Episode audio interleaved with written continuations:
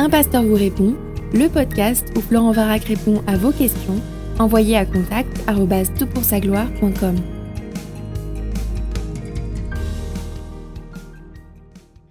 La question est posée. Euh, bonjour, je suis maman d'une petite fille porteuse de trisomie 21. C'est une merveilleuse aventure que Dieu nous permet de vivre et comme beaucoup de parents chrétiens, je prie pour elle.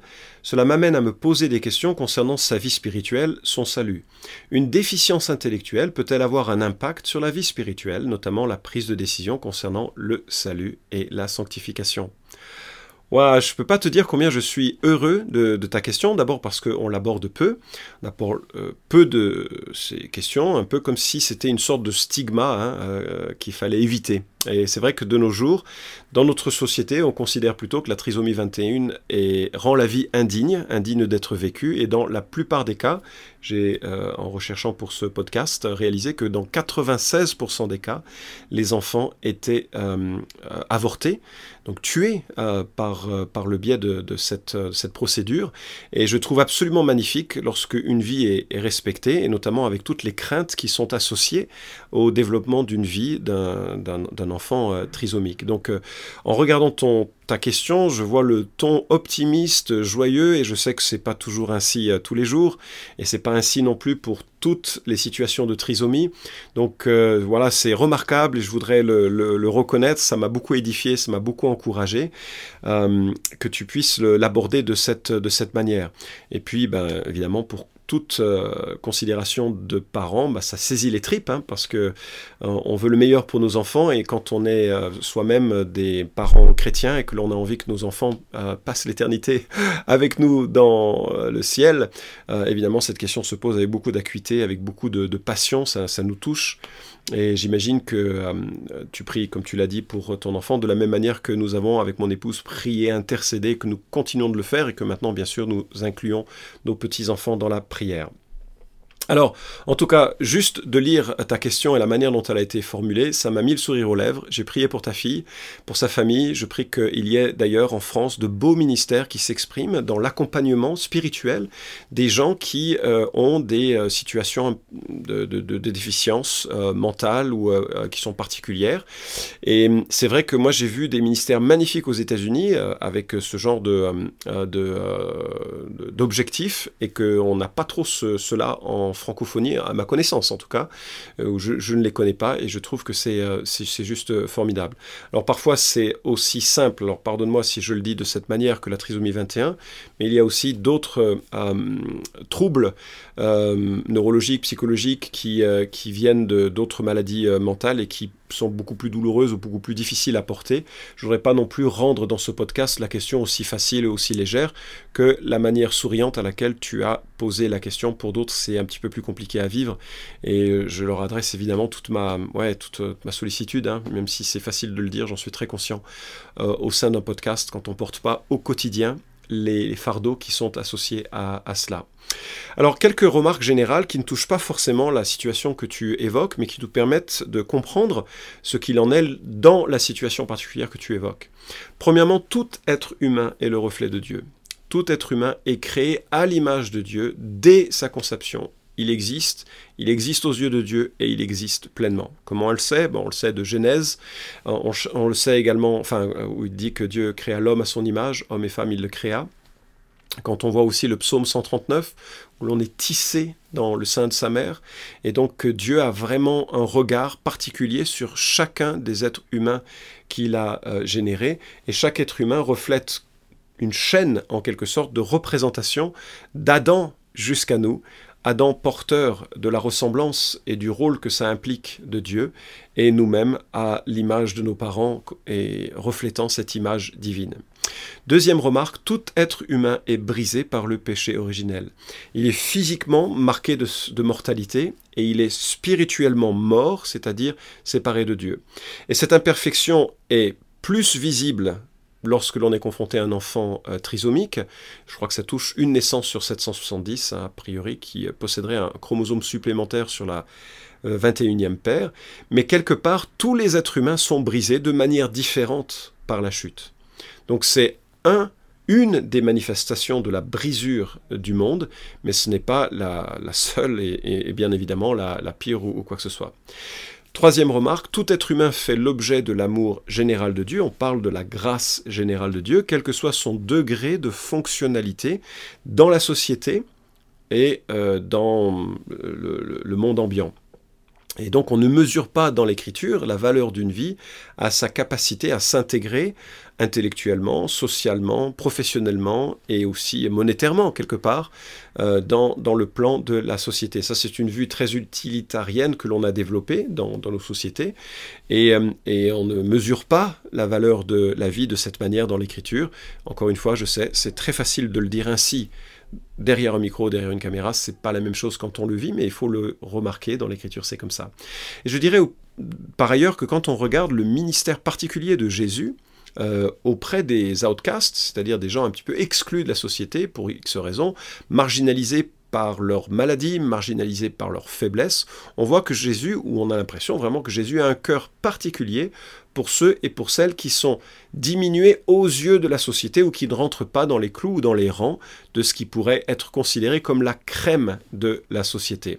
Donc tout être humain fait l'objet de l'amour général de Dieu, de l'attention générale de Dieu, et plus particulièrement les humains qui sont marginalisés pour X raisons ou qui sont considérés comme inférieurs, même d'un point de vue très euh, de leurs propres gestes. Je, pense par exemple aux prostituées, la manière dont Jésus est vraiment plein de sollicitude avec ceux qui ont été les, mis au rang de la société, parce que vraisemblablement il connaît euh, bien plus de la condition humaine que nous sommes prêts à le reconnaître nous-mêmes les uns par rapport aux autres.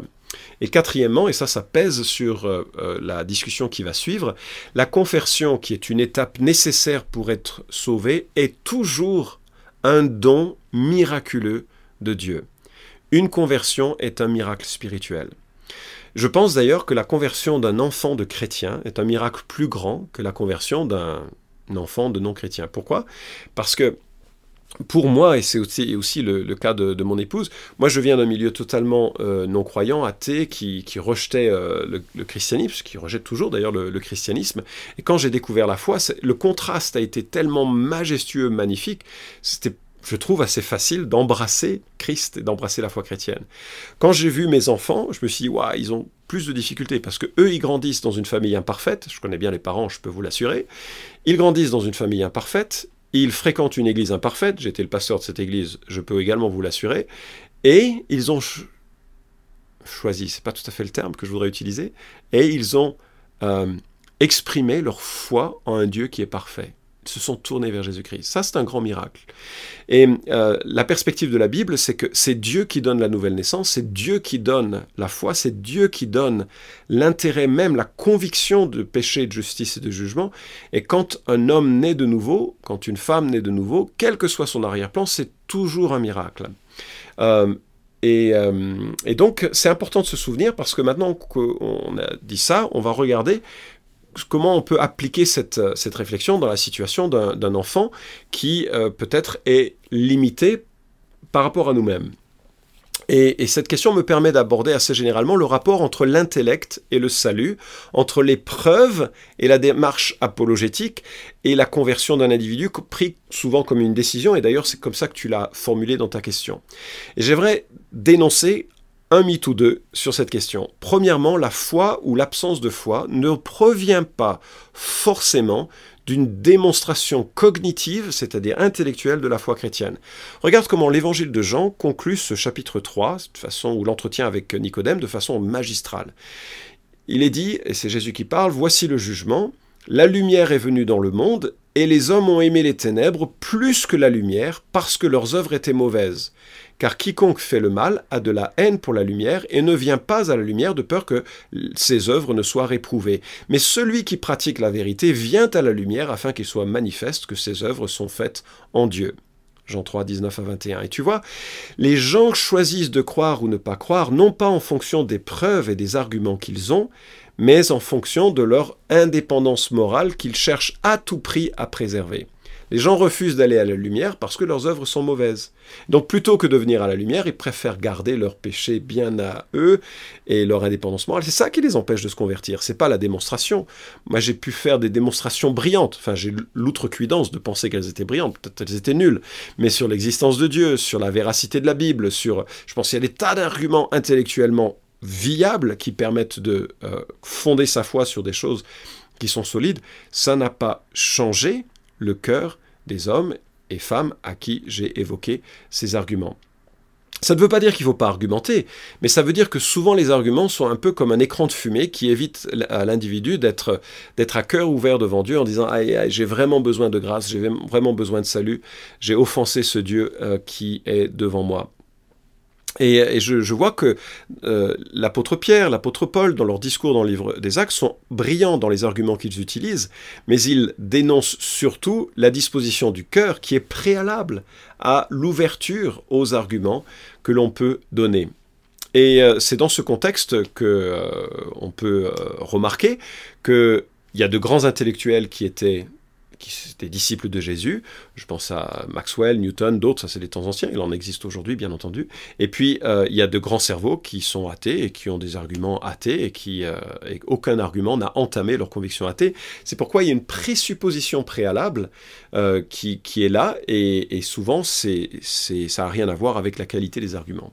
Et en tout cas, Jésus nous dit en Luc 18, 16, Jésus les fit appeler, les enfants, et il dit, Laissez venir à moi les petits-enfants, ne, les en empêchez, ne les en empêchez pas, car le royaume de Dieu est pour leur pareil. Fin de citation, parce que tu vois, un enfant, lui, il n'a pas cet orgueil des adultes. Il est tout prêt à reconnaître qu'il s'est planté, il est tout prêt à reconnaître qu'il a besoin de grâce. Et donc ça ne dépend pas d'une capacité intellectuelle, ça dépend d'une capacité de cœur. Voilà. Deuxièmement, les preuves massives des miracles de Jésus ont certes impressionné, mais ils n'ont pas fait croire. Jean 12, 37, malgré tant de miracles qu'ils avaient faits devant eux, ils ne croyaient pas en lui.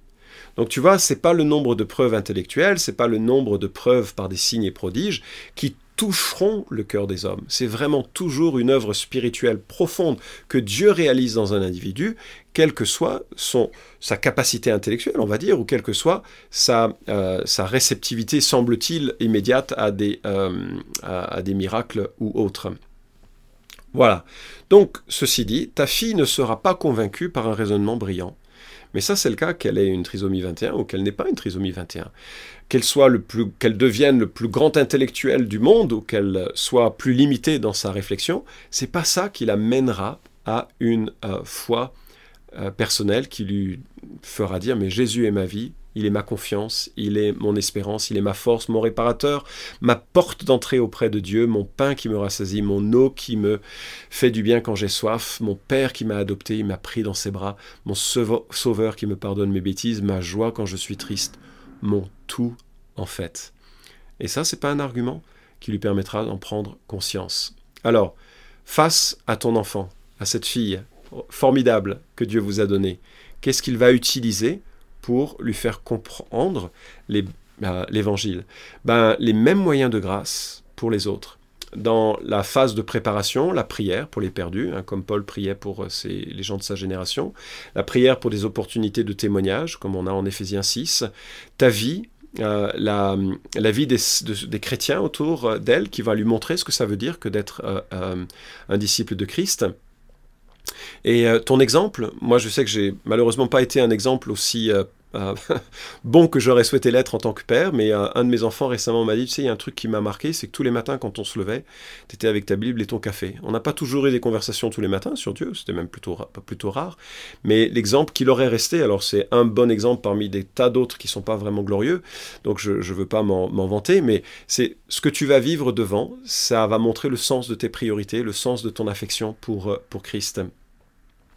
Euh, et, puis dans la phase de témoignage, lors des questions, d'apprendre à parler de Jésus par des histoires courtes, simples, avec une idée centrale, euh, qui seront comme des semences de vérité dans son cœur, et puis euh, de, lire aussi parfois avec elle, ou de, parler de façon régulière de, la manière dont Dieu œuvre en toi et de la manière dont les écrits de la Bible que tu lis font écho en toi, lorsque lorsque la personne, ton enfant, ta fille, est réceptive à ça.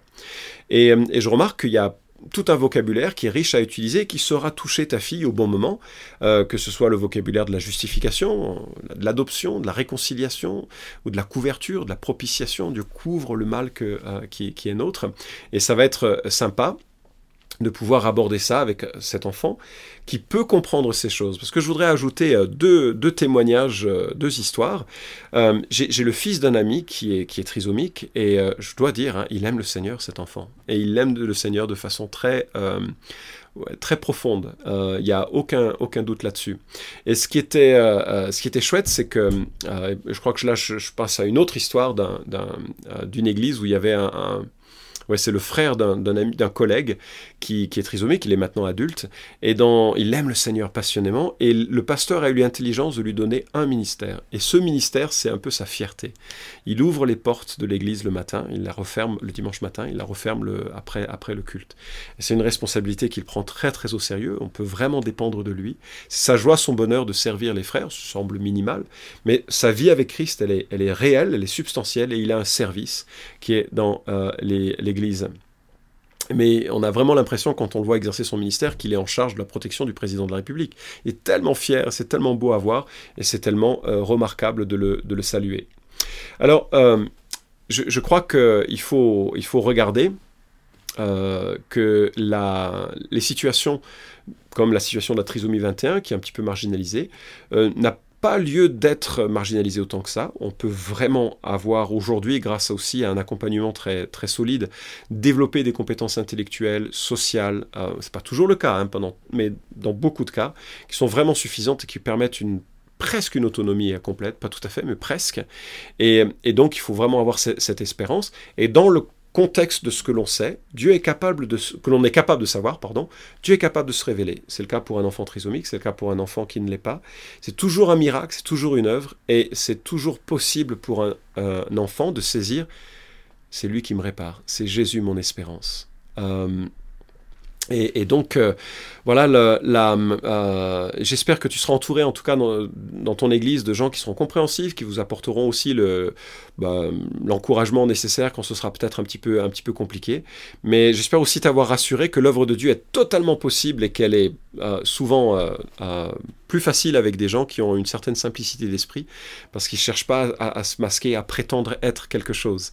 Euh, ils peuvent avoir cette espérance en, Christ beaucoup plus, euh, beaucoup plus simplement, et peut-être euh, vraiment avoir cet espoir que Dieu va œuvrer en cette fille de façon peut-être beaucoup plus puissante qu'il n'œuvrerait dans d'autres enfants, simplement parce que c'est aussi le désir de Dieu de bénir ceux qui ont une certaine simplicité euh, de vie et, et, de marche euh, sur Terre. Vous pouvez suivre cette chronique hebdomadaire Un pasteur vous répond sur SoundCloud, iTunes et Stitcher. Retrouvez les questions déjà traitées sur toutpoursagloire.com. Si vous aimez ce podcast, merci de le partager sur les réseaux sociaux et de laisser une note sur iTunes. À la semaine prochaine!